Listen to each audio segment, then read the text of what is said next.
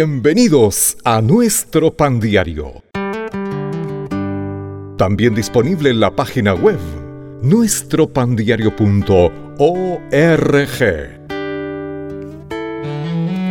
El tema para el día de hoy, búsqueda diligente.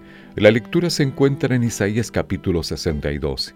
Y a ti te llamarán buscada, ciudad no abandonada.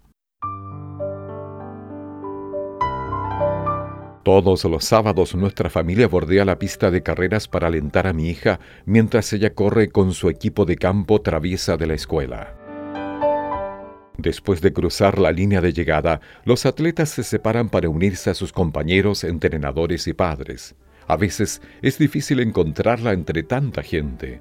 Con entusiasmo examinamos a la multitud hasta que la hallamos, ansiosos de abrazar a la única atleta a la que fuimos a ver, a nuestra amada hija. Después de setenta años de cautiverio en Babilonia, Dios llevó a los judíos de vuelta a Jerusalén y Judá. Isaías describe cómo se deleitaba Dios con ellos y el trabajo de preparar los caminos para su peregrinación de regreso y las puertas para recibirlos. Dios reafirma su llamado para ellos como su pueblo santo y restaura su honor con un nombre nuevo, buscada ciudad no abandonada. Dios los buscó en la remota Babilonia para traerlos de regreso con Él.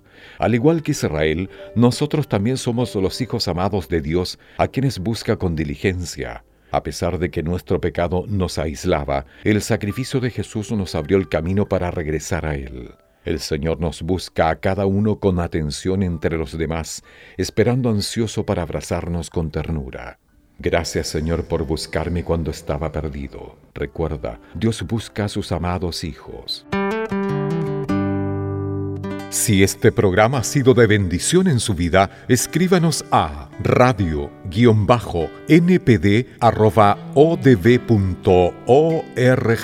Hasta un próximo capítulo.